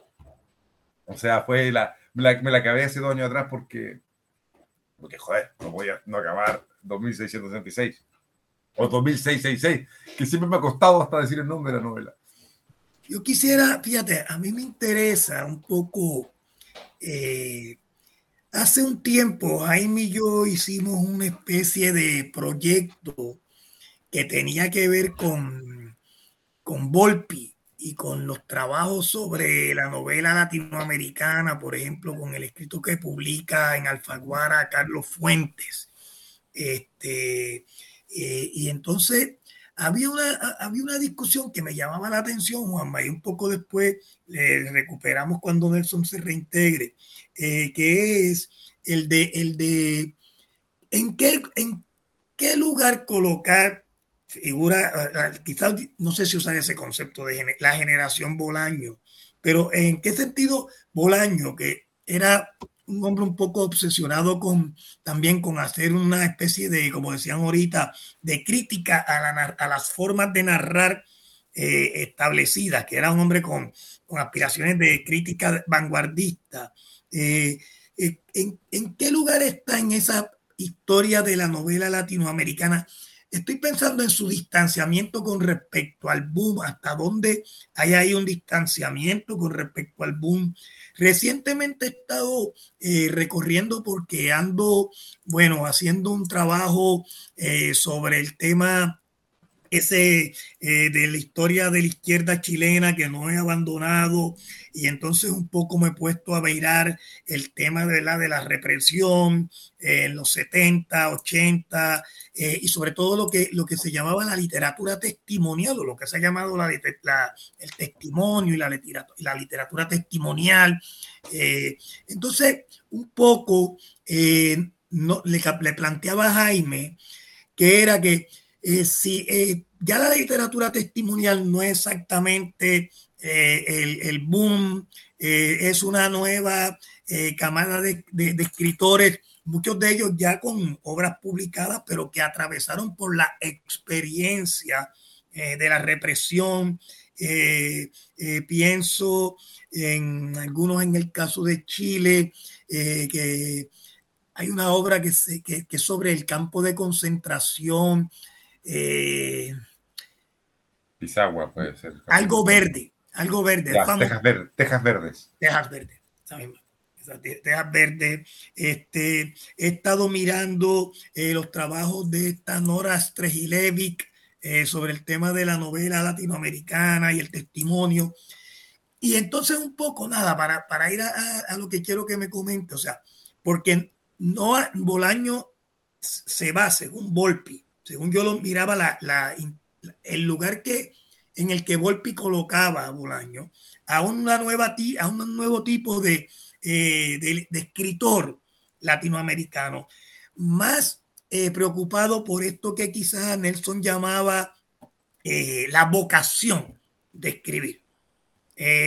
menos, es menos un escritor menos interesado en escribir para asumir una postura política y más, y más interesado en convocar a la escritura eh, como un arte autónomo eh, que es casi una obligación, eh, por, por, no decir una vocación del escritor.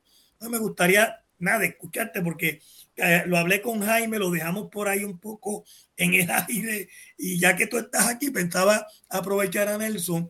Eh, eh, ¿dónde, tú, ¿Dónde tú lo colocas? acabas de decir que me llamó la atención, bueno, que ya tu generación va un poco eh, haciendo como Bolaño, poniendo un paso más allá de Bolaño. me gustaría escucharte. Bueno, hay un documental que sobre Bolaño, la ciudad desconocida, no recuerdo cómo se llama, no es Bolaño Salvaje, no recuerdo muy bien, eh, y que hablaba un crítico, un escritor, hablaba un escritor mexicano que decía Roberto Bolaño es el mejor escritor mexicano que nació en Chile, pero escribió en Barcelona. O sea, ya es un tipo que está en, eh, trasplantado. Roberto Bolaño tiene de, nacimiento en Chile, pero sus padres son, son si no me con su padre, su abuelo es gallego. O sea, él viene de una familia de, inmigrantes que llegan a Chile, entonces es casi como medio anecdótico el paso de Bolaño por Chile. De hecho, él mismo después cuenta en, un cuento en llamadas telefónicas, creo que en alguna entrevista, creo que también lo dice, cuando está en Chile lo toman detenido, y al final se salva porque un compañero de colegio era un policía y lo reconoce, y, se supone que es mentira. O sea, es un poco, se supone que, es mentira que Bolaño igual le dolía un poco no haber participado en un proceso político chileno y se, hace esta, un poco esta gesta.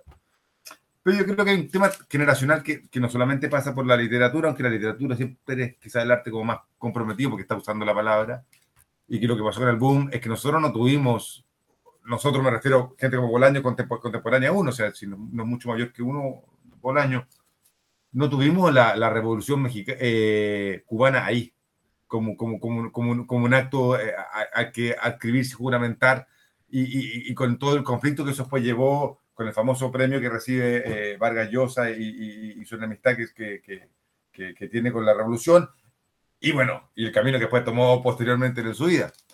Recordemos que fue hasta candidato a presidente. Eh, entonces, me, refiero que, que, que si bien el tema político siempre está presente, eh, y sobre todo en un escritor que, que, conoció por generación el exilio, puede haber tenido amigos exiliados, o sea, estaba con Felipe Miller en México, fue ahí, yo no sé si Felipe Miller, o sea, eh, el escritor Felipe Miller, que es el poeta que es que, que Bruno Montané, habrá partido hacia México luego eh, a España por productor exilio, no lo sé, pero o sea, su, su, tema va mucho más con ahí que quizás que escribirse a, a, este, a este compromiso que escribieron los escritores, eh, no solamente sudamericanos, a ver, si, si también europeos, con el tema ético de, la, de lo que fue la revolución cubana. También hay una cosa que me llama la atención, yo ahora que, que, que Nelson ha vuelto, eh, es recordando, porque hay ciertas cosas que me quedaron grabadas en la novela, y, y una cosa, por ejemplo, que yo puedo criticar o no a, la, a la literatura latinoamericana como postal, no, no como los escritores, sino esta, esta presencia siempre del realismo mágico que en Latinoamérica somos pobres felices. Pero hay un cierto guiño que hace Bolaño el, al realismo mágico, que es cuando Bruno Archiboldi es niño y va caminando, buceando por la calle con los ojos abiertos y se le llenan de humedad. O sea, hay un, hay un acto ahí que es totalmente de fantasía, o sea, el niño puede imaginar que iba buceando, pero creo que se le mojaban los ojos. Hay un, hay un gesto ahí que me acordaba un poco de, de, de, de esta, esta, esta, marca que, que, hay en Latinoamérica sobre lo que es lo real maravilloso. Entonces, yo creo que Bolaño es un escritor del siglo XXI en el sentido que, que no tiene que nos tiene que comprometerse obligatoriamente con, con, con, con, el, con la causa latinoamericana y elige en la Segunda Guerra Mundial, porque creo que él era un gran lector de manuales de guerra, de estas enciclopedias de guerra factibles, que es impresionante. Camilo Raya discutía con un amigo sobre eso. La cabeza de Bolaño de retener, porque a ver, si yo escribo hoy, yo tengo Wikipedia al lado y quiero saber cómo se llamaba un tipo de arma que usaron en la, la, la, en la campaña de, de, de, de desembarco en Normandía, la MG-42 con la que se defiende el ejército, en fin, lo puedo consultar ahora el nivel de retención o, de enciclopedias que tú tenías Bolaño al lado mientras iba escribiendo, por la cantidad de nombres y que si tú los vas buscando luego en, en, en internet, es que son reales. La cantidad de nombres y de, y de, y de, y de, de íconos o, o, no sé cómo llamar, elementos que saca sobre la Segunda Guerra Mundial, que quizás está este pozo donde él va bebiendo a, como a nivel histórico, es el momento histórico que él eligió para estar presente en su, en su obra, no la Revolución Cubana, ni siquiera mucho el proceso chileno, si bien está con la estrella distante, el personaje es un, es un nazi. Entonces, no sé, son teorías que, que uno va como manejando a, a, medida que va la conversación y, y van dando, uno está haciendo luces sobre cosas que, que, se ocurren, pero yo creo que un escritor del siglo XXI y netamente trasplantado, es un escritor latinoamericano que vive en Barcelona, pero no es, no, no, no, no, tiene la obligación como Cortázar de estar continuamente hablándose en Latinoamérica. Bolaño creo que vino a Chile para una feria, del, o vino, o sea, fue a Chile, ahora vivo en Barcelona yo, para alguna feria del libro y, y cada entrevista que dio, creo que los periodistas temblaban porque el tipo era muy pesado para contestar, porque era un provocador. Y son un deleite, ¿eh? Hay una, hay una entrevista que hace, le hace la MBL que es muy buena, donde se pelea, donde se pelea con la crítica y le dice, lo que tú quieres es cargarte el canon, porque Bolaño era un defensor del canon también. Era un lector de, de los clásicos y, y, y, sabía muy bien diferenciar entre eh, para él no, no, era lo mismo una novela folletinesca que, que, que La Divina Comedia. Y, y era defensor de, de, de, esas distancias también. No sé si me fui. Sí, sí, sí, sí, Nelson, eh, un poco, ya que te tenemos de regreso eh, por situaciones de electricidad que se están multiplicando eh, en, en, Puerto Rico. Eh, nada, la, le comentaba a Juanma que me llamaba la atención un poco para que también tú eh, me pongas tu posición. En lugar de Bolaño, ¿verdad? En, en, lo que podría ser una nueva, voy a usar esa palabra, generación de escritores ya alejándose del boom. Le comentaba a Juanma que yo había visto bueno, que estaba, había estado mirando y, leyendo algunos de, la, de lo que se llama de las novelas testimonios que se producen en la década de los 70, 80, a partir de, sobre todo de los golpes militares, en donde empieza muchos de los escritores que incluso ya tenían obras publicadas, comienzan a, publicar estas novelas testimonios. Y en una lectura que hacía hacíamos Jaime y yo hace yo, creo que es que el tiempo pasa demasiado rápido, quizás 10 años.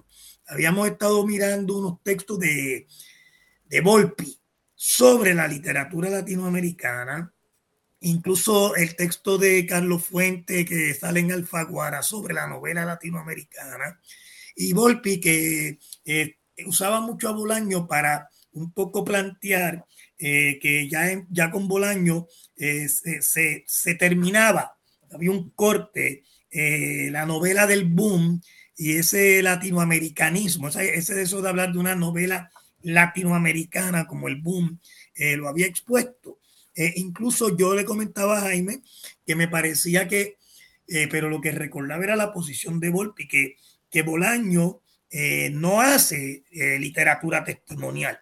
Incluso lo que defiende quizás era eh, eso que tú llamabas la vocación del escritor, la autonomía del escritor como creador de estos nuevos mundos ficcionales de lo que tú has estado hablando. Me gustaría que comentaras por ahí. Me quedé, antes de atender el punto de Volpi, que a mí me parece interesante, lo utilizo en, mi tesis por unas particularidades bien interesantes con respecto a ese tema de los latinoamericanos.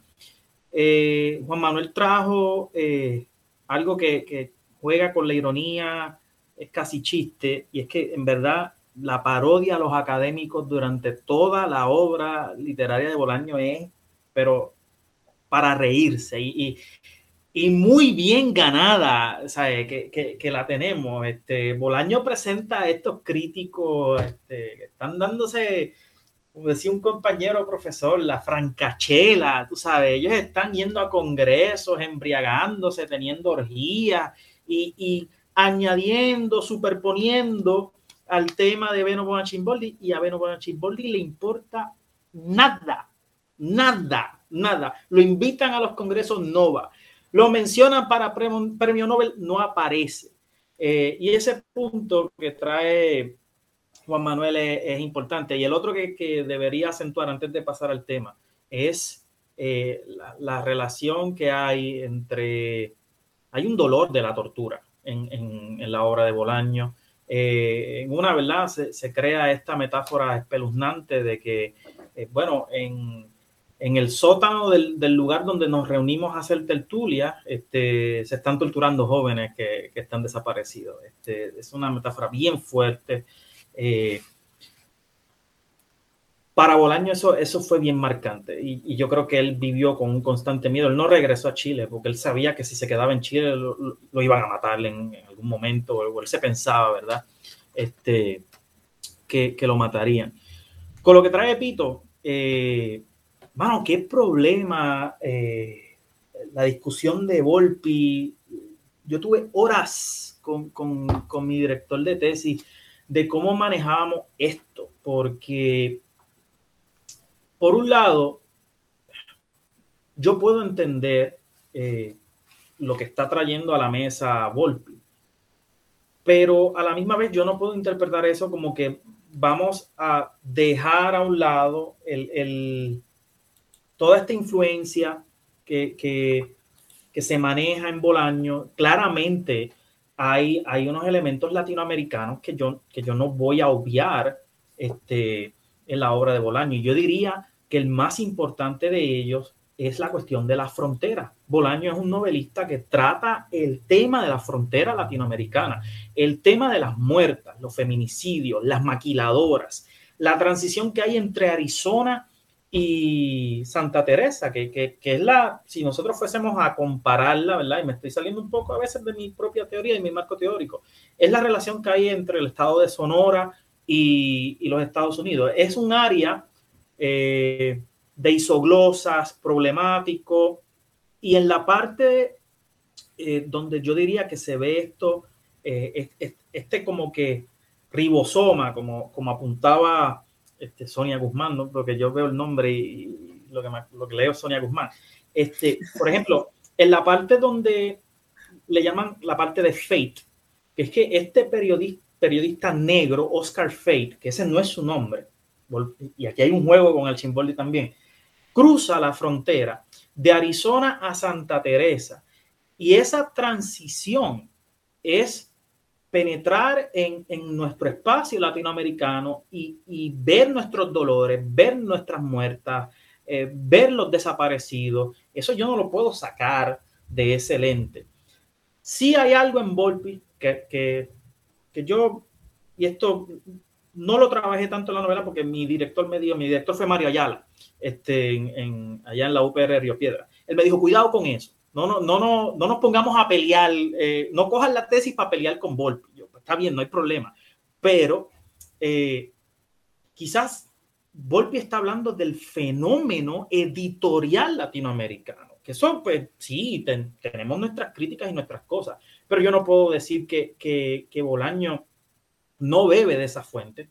Eh, cuando se desarrolla toda la parte de Amalfitano, cómo él describe eh, si él es o no es chileno. Y él se empieza a cuestionar, bueno, eh, yo estuve en España, tengo una hija que se identifica como española, no se identifica como chilena, y él va poco a poco cayendo en una esquizofrenia en esa parte. Esa parte culmina bien interesante porque él hace las paces con las voces que está escuchando en su esquizofrenia y las ata a Pinochet. Y hace también unas menciones de, Boris Yeltsin, no sé si se acuerdan de esa, de esa figura, este, y de los últimos presidentes de la Unión Soviética. Y en cierta medida, yo lo que estoy viendo en Bolaño es que Bolaño no tiene eh, un sitio de estar. Eh, eh, es, casi, no, no voy a decir que es casi Trotsky, porque jamás y nunca, pero eh, es una persona casi sin domicilio y adopta la literatura como, como su domicilio.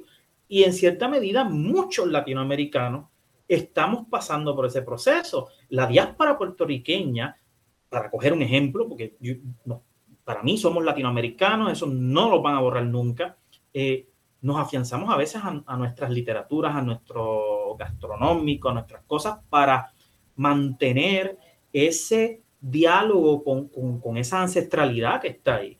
Entonces yo veo lo de Volpi más como una crítica a la cuestión editorial, eh, las casas editoras, la creación de este supuesto gran autor latinoamericano que, durante la década del 60 y el 70 pues eran unos nombres casi deificables, que si Vargas Llosa, que si Gabriel García Márquez, que si estas cosas. Yo puedo entender eso. Ahora, no lo adopto completamente. Esa sería mi, postura al respecto. Bueno, eh, me, percato hoy en la reunión, ¿verdad? Que tenemos dos especialistas en literatura en el, en el grupo, eh, cosa que me alegra muchísimo, eh, porque nosotros, sobre todo Jaime, porque yo creo que Jaime quizás el, el principal en el área de, de ciencias sociales, bueno, dirigió durante, dio durante muchos años el curso de literatura y sociedad eh, que, se ofrece, que se ofrece en el programa de estudios iberoamericanos eh, ahí en, aquí en Arecibo, en la Universidad en Arecibo, eh, y su sustituto es Carlos Altagracia. Y entonces en ese sentido, Jaime es seguramente de nosotros el que más ha estado inclinado a tomar siempre en consideración el cine, como dijo ahorita, y la literatura. Casi no, a mí me ha sido fundamental, me obliga a, dejar de hablar de ideas políticas y a mirar otros registros, ¿verdad? Importante. Eso es difícil lograrlo, pero se intenta. Sí, y entonces un poco, eh, eh, eh, nosotros como que tenemos la, la formación de los de historiadores, ahí incluiría, ¿verdad? A Elsie, Tony, Gabo, Carlos, La Viña, para poner otro, y a mí. Este, y entonces tenerlos ustedes siempre por aquí ha sido, eh, está haciendo y espero que esto continúe, la que este, este proyecto del 6 continúe durante todo este año académico. ¿Alguien que quiera hacer un comentario adicional? Brevemente, disculpen, porque estoy viendo las notas eh, cuando se fue la luz, antes de que, y perdón Elsie por, por la interrupción, se me había quedado algo porque entiendo que fue Pito que mencionó a Foucault. Jaime. En, Jaime fue. Este, específicamente el tratamiento de Foucault en relación a 2666. Y yo le añado eh, por el lado a Giorgio Agamben. Yo lo trabajo en el último capítulo, cuando yo empiezo a, establecer la existencia o no existencia de que internamente dentro del mundo posible hay una biopolítica y, trabajo el, concepto de, Foucault de la biopolítica y el concepto de Giorgio Agamben de eh, ciertas adopciones de figuras jurídicas romanas que él las trae para, para analizar la sociedad. Entonces, recuerdo y, anoté a Foucault ahí, no, no recuerdo bien qué, fue lo que se había planteado, pero quería traer a colación brevemente que el último capítulo de, la disertación es eh, Foucault y Agamben, cómo, cómo esas teorías pudiesen ayudar a entender si un mundo posible tiene de por sí internamente un juego biopolítico, eh, la capacidad de, de, estudiar ese fenómeno. Eso es, valga la aclaración y disculpa, Elsie. Sí. Casi, casi, casi para allá iba yo, voy a ser breve porque tengo un niño por ahí. Uh. Ok, pues quería, quería en realidad comentarte que me pareció súper fascinante en tu hipnosis esta idea de eh, tu tesis del mosaico ficcional versus esa idea del Bill, Bill Dux Roman, si lo estoy pronunciando bien, eh, que pues para nuestra audiencia que nos escucha, pues se trata del género literario que se enfoca en el crecimiento moral y psicológico del protagonista desde esa transición desde la juventud hasta la adultez. Y otra cosa que noté súper interesante, acabo de comenzar eh, la parte de los crímenes, eh, que utiliza ese estudio de la ciudad de Santa Teresa eh, y lo llamas una, una ciudad sepulcro. Ciudad sepulcro. Me parece súper interesante, no sé si, si lo sabías, pues eh, me encanta la historia cultural. Y Santa Teresa es dentro de la Iglesia Católica y los sincretismos que surgen en, en Latinoamérica, está sincretizada con... Eh, eh, la energía de Oya, que es precisamente la patrona del cementerio. Entonces, esa idea de eh, Santa Teresa como Oya, la patrona del cementerio, y tu conceptualización de la ciudad sepulcro, me parece fascinante y me gustaría que hablaran más sobre eso. Me voy que tengo un niño, te escucho. Sí, sobre ese particular, vuelvo y digo, yo, aprendí a cantazo de, mi director Mario Ayala, de que no puedes hablar de todo tienes que destilar, sintetizar. Hay una relación que yo establecí y se tuvo que quitar al final del texto porque era una digresión muy grande entre esta esposa o pareja del, del, profesor Oscar Amalfitano, que es el profesor chileno que, que, empieza a trabajar como profesor en España y tiene que entonces mudarse a Santa Teresa porque adivinen qué, es un docente sin plaza y, y, y tiene que buscar dónde dar las clases. A él lo abandona eh, su pareja y su pareja se vuelve eh, por cierto tiempo como, como en una vagabunda de un cementerio cerca de un sanatorio en España, porque ella estaba buscando, ella estaba enamorada de un poeta. Entonces yo conecté esa figura de ese particular ficcional con la Santa Teresa de, de la ciudad. Y entonces a mí me parece bien interesante que el, el símbolo de Santa Teresa este, y el símbolo de Santa Teresita, que es otra santa católica, están como en un diálogo porque Santa Teresa tenemos la figura esta de, del éxtasis, ¿verdad? El, que, es casi bello, es universal ese fenómeno. Y el caso de Santa Teresita son las rosas.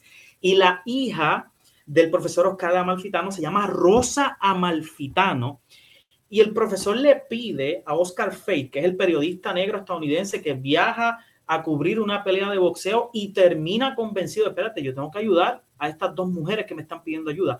La encomienda que le hace Oscar Amalfitano dentro de su locura es saca a Rosa de Santa Teresa. A mí eso me pareció deliberado, fenomenal, poético, y traté de convencer al director, ah, vamos a incluir, no, no, pero está bien lo que usted diga, porque si no se nos, se nos, se nos seguía inflando la cosa este, en esa vertiente. Ese sería mi comentario al respecto. Sí.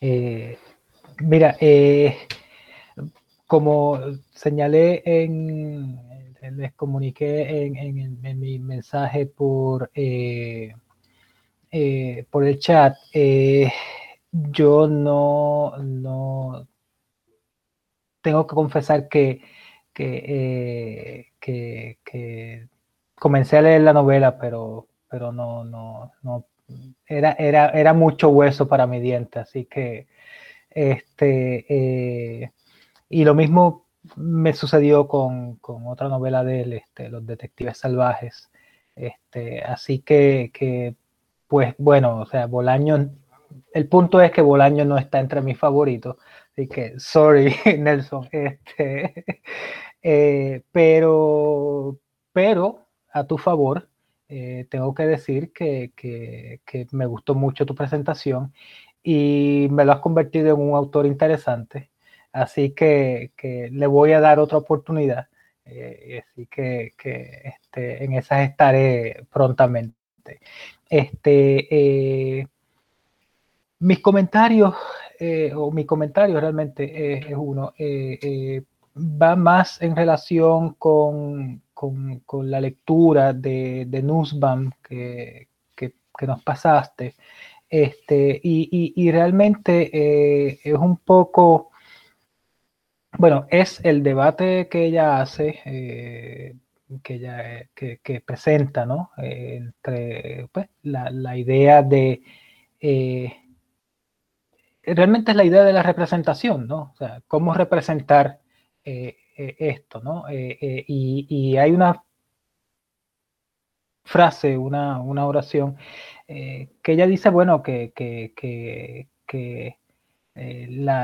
pues, lo, que, lo, que, lo que se busca, ¿verdad? El, filósofo y, los demás este, intelectuales es representar la vida, ¿no? Entonces, o sea, es la vida no, no, se presenta, un texto no presenta la vida, sino que la representa como.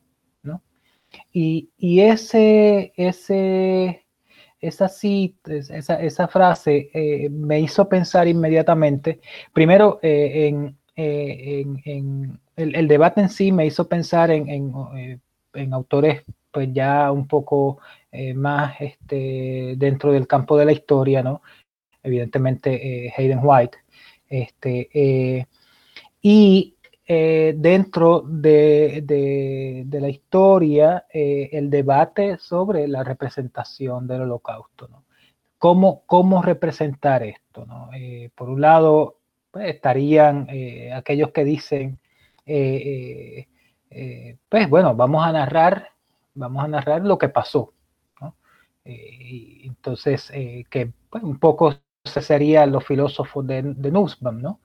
Este, y, entonces están los otros que, bueno, dicen este, eh, que eso no es suficiente, o sea, hay que, hay que utilizar la escritura, la ficción, para que la gente pueda entender la magnitud de lo que pasó. Este, y entonces, pues esa sería, me parece a mí, la posición de Nussbaum, ¿no? Este, y, un, poco, un poco eso, ¿no? O sea, e, e, ese, ese debate eh, me parece, me parece, me pareció interesante eh, encontrarlo en, ese texto de, de Nussbaum.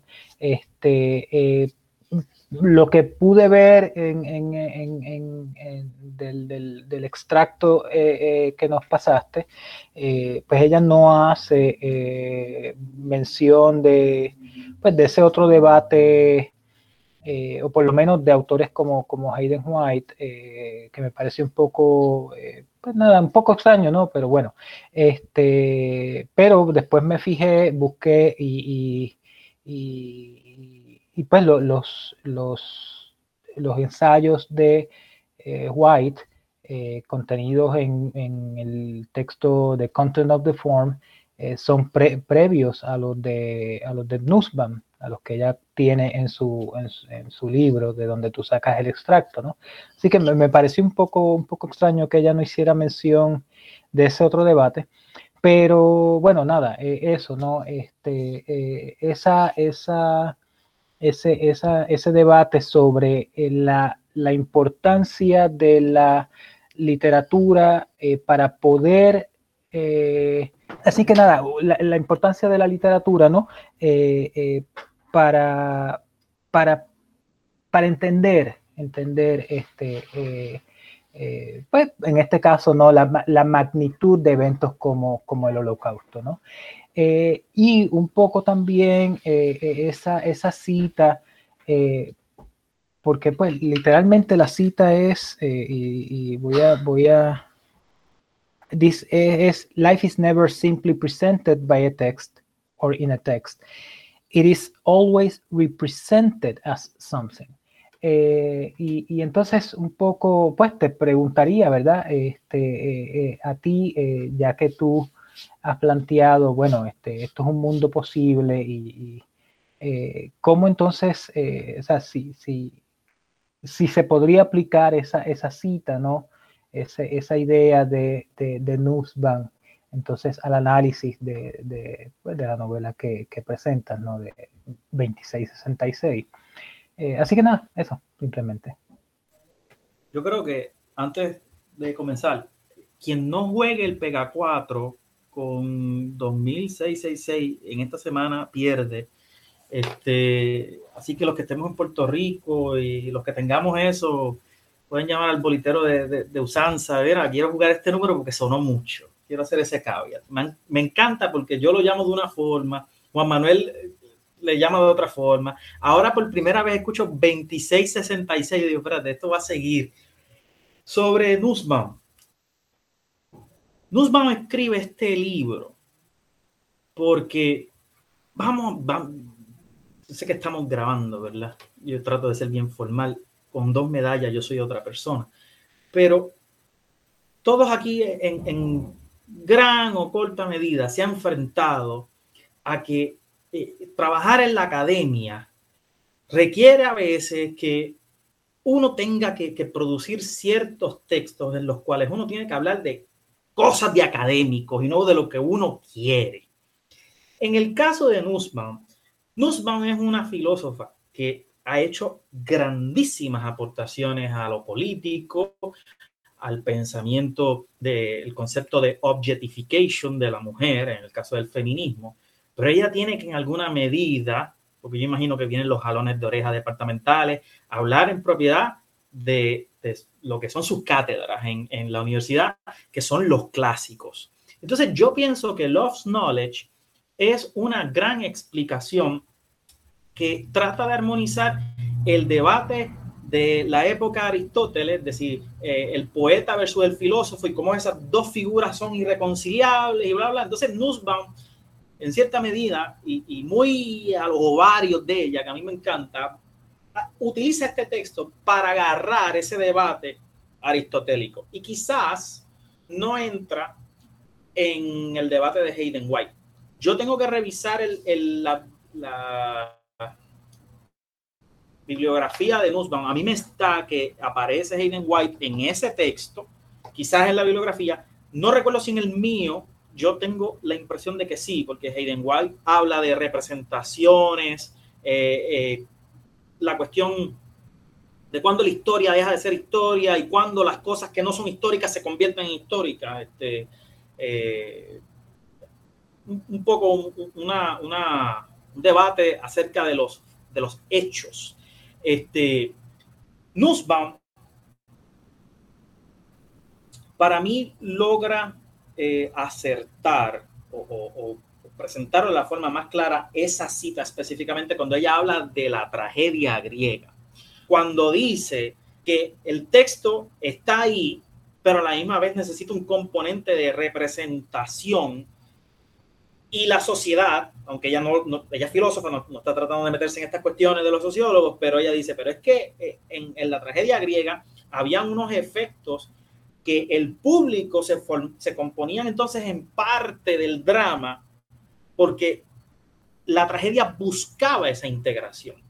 Y yo pienso que quizás Nussbaum se concentró en debatir esa, ese sesgo histórico entre la poiesis versus el filos y no tocó tanto lo historiográfico o lo social. Sí eh, es para mí importante que, que Nussbaum abre la puerta para analizar las representaciones del dolor.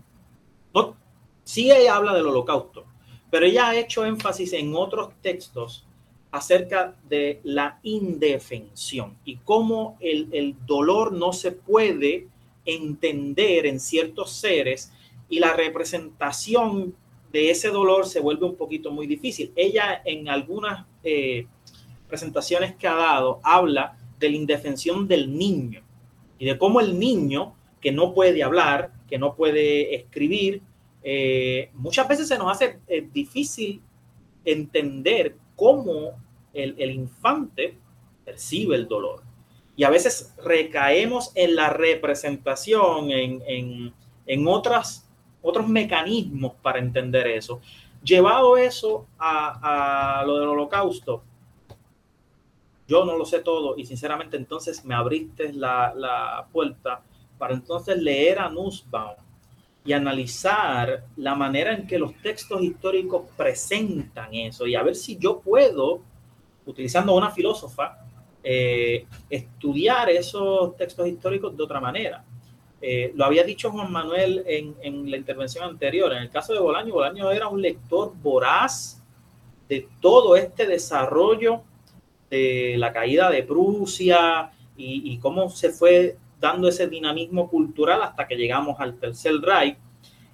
Hay una parte, entonces me parece interesante reubicarme y, volver a leerla.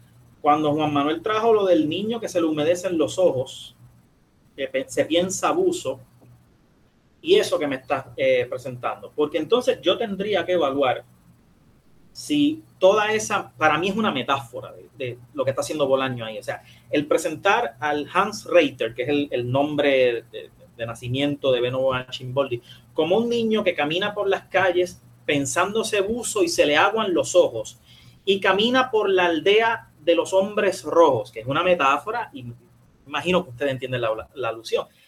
Después camina por la aldea eh, de los cerdos y, y, el, y Bolaño empieza a utilizar una serie de metáforas que, que entonces yo tendría que tomar eso de Nussbaum para analizar el, el aspecto del, de la representación del holocausto. Yo en, en, muy pocas instancias en mi disertación entré al holocausto en sí, sino que a los efectos del holocausto, que incluso en el caso de Beno von Archimboldi es renunciar a la patria. O sea, yo dejo de ser Hans Reiter yo dejo de ser el soldado alemán, estrangulo a mi superior, me convierto en novelista y me voy palca. Y no quiero saber de esta gente. Y me invitan para premios y me invitan para presentaciones y los niego. Para mí ese es el efecto. De hecho, hay una parte, no recuerdo si fue cuando él compra la, la, la maquinilla, la primera maquinilla donde él va a escribir, ya esto es la quinta parte de la novela, donde eh, en una él dice, a este país lo que le falta es una buena guerra civil. Y lo dice con un coraje, como que eso es lo que a nosotros nos hace falta después de lo que hicimos, es matarnos entre nosotros. Tengo que revisar las notas, pero por ahí va la cosa. Eh, Nussbaum y el holocausto va, va para mi, pa mi libreta. A, mí me gustaría escucharte. Eh, hablando sobre cómo en un universo tan variado, eh, un universo con entes ficcionales eh, a veces totalmente contrapuestos, ¿verdad? Yo, eh, quizás la pregunta debería ir encaminada inicialmente a ¿Por qué escoger a el escritor Archimboldi como el hilo conductor de esa diversidad tan grande de relatos. Eso en primer lugar. Y, en segundo lugar, eh, ¿por qué atribuirle ciertas inclinaciones éticas? Yo creo que tú has insistido en numerosas ocasiones en esa dimensión ética. Eh, ¿Por qué atribuir esa importancia de la dimensión ética al texto basándote exclusivamente en eh, Archimboldi cuando eh, podemos encontrar numerosas acciones, expresiones, eh, que yo creo que ahora probablemente provocarían eh, una petición por parte de mucha gente para que esa novela fuera quemada públicamente, por lo, por, lo incorrecta desde el punto de vista político. Esas mismas alusiones que tú estás haciendo a los cerdos y yo creo que y, a, las caracterizaciones que hace el padre, por ejemplo, de los eh, integrantes de distintos grupos nacionales, todos son unos cerdos. Eh, eh, yo creo que se pueden citar numerosas instancias en, los, en las que lo políticamente incorrecto aflora y a mí me parece sabroso eh, déjame hacer la aclaración. Pero yo estoy seguro de que eso podría herir muchas sensibilidades. Y, incluso eh, cuando mencionas el, caso de Nussbaum, me parece que eh, una sensibilidad como la de ella, feminista, yo creo que es una feminista bastante abierta a otras eh, maneras de mirar eh, la vida, pero de todos modos, para cierto feminismo, eh, Bolaño podría ser considerado como alguien inaceptable, no sé, me gustaría escucharte. Bueno, vamos inseriati. ¿Por qué Archimboldi como hilo conductor? Bueno, lo que yo trato de plantear aquí es que los demás, o sea, la evaluación que hacemos de los demás particulares ficcionales está mediada por las primeras menciones de la conducta de Archimboldi en la primera parte. Sí, eh, hubo en un momento de la planificación de la tesis y, del estudio, la posibilidad de crear capítulos adicionales evaluando los modelos éticos de otros particulares ficcionales de esta misma novela. Pero por cuestiones de, espacio, tiempo y limitaciones, solamente pues, se redujo a Archimboldi. Pero escogerlo a él es estratégico en términos de, lo académico, porque si no se, me multiplicaría esto.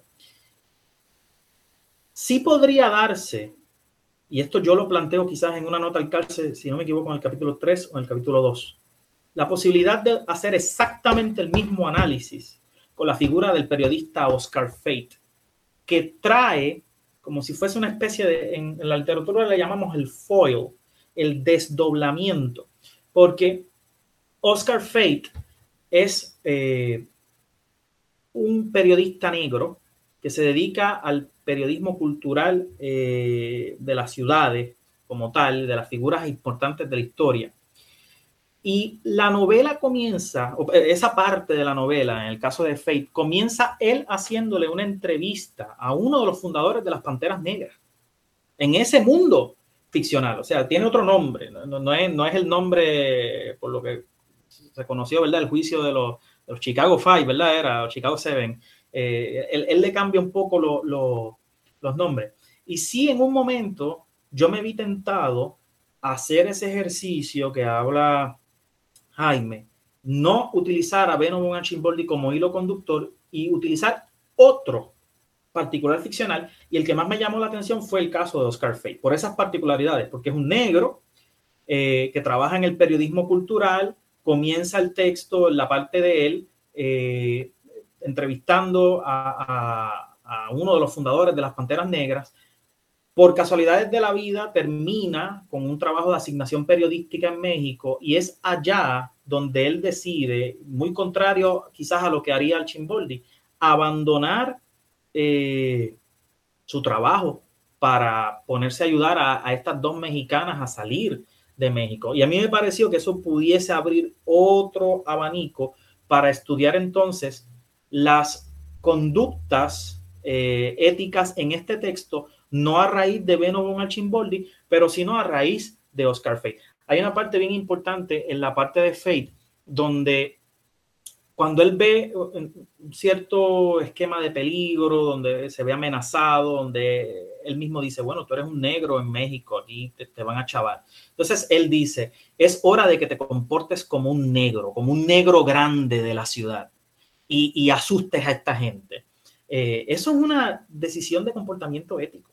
Este, y él la implementa para, para sacar a Rosa Malfitano de ese contexto.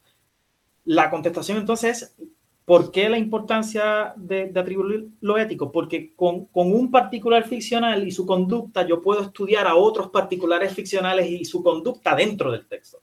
No tengo que, que utilizar mecanismos exógenos fuera del texto para analizar los personajes. Los, los voy comparando entre ellos mismos éticamente. Sobre lo fuerte de, de, del lenguaje de, de Bolaño como tal, esas alusiones a los cerdos, eh, la cuestión del feminismo de Nussbaum. Bueno, yo comenzaría diciendo sí, pudiésemos pensar que 2666 es un texto que, presenta eh, una crudeza y esa crudeza puede herir ciertas sensibilidades. Pero yo creo que eso es lo que busca eh, Roberto Bolaño. Roberto Bolaño creo que con esta novela pretende que el lector se enfrente a unas cuestiones que hieren la, sensibilidad. Eh, la, forma en que él presenta la violencia eh, contra el cuerpo femenino, porque eh, es casi hasta tipo relato de informe policíaco, informe forense, apareció esta muerta con el pezón destrozado, degollada o estrangulada, eh, con signos de violación anal, vaginal, etc. Y uno dice, pero ¿por qué este tipo está haciendo esto? Bueno, porque quizás hay un propósito en esa cuestión.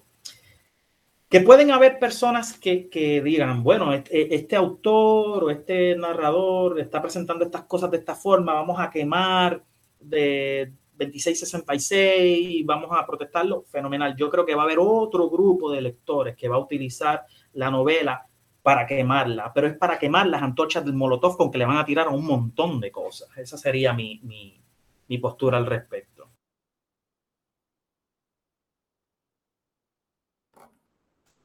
Bueno, eh, ya nos estamos acercando a las dos horas. Eh, Nelson, creo que podemos ir cerrando, porque este tema de literatura, Bolaño, eh, va, va, a continuar en nuestras conversaciones futuras. Eh, me parece que eh, me ha llamado muchísimo la atención tu ponencia, tu presentación aquí y tus tu planteamientos en el programa.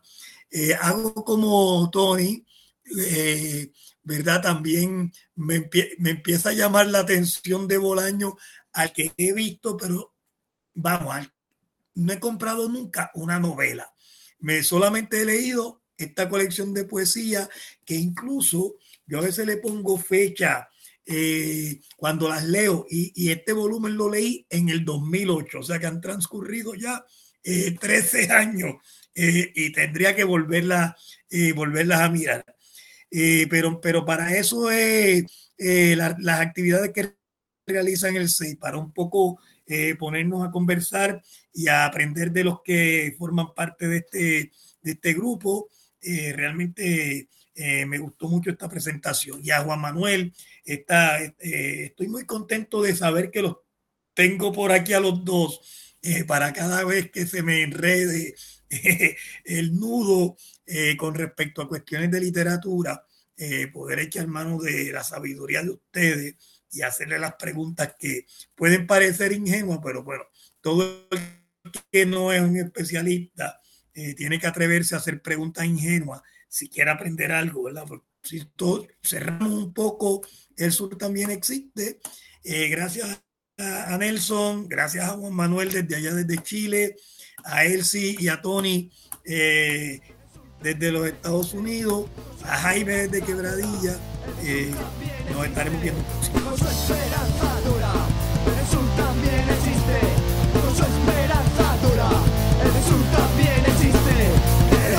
Mundo sepa que el sur también existe. Que todo el mundo sepa que el sur también existe.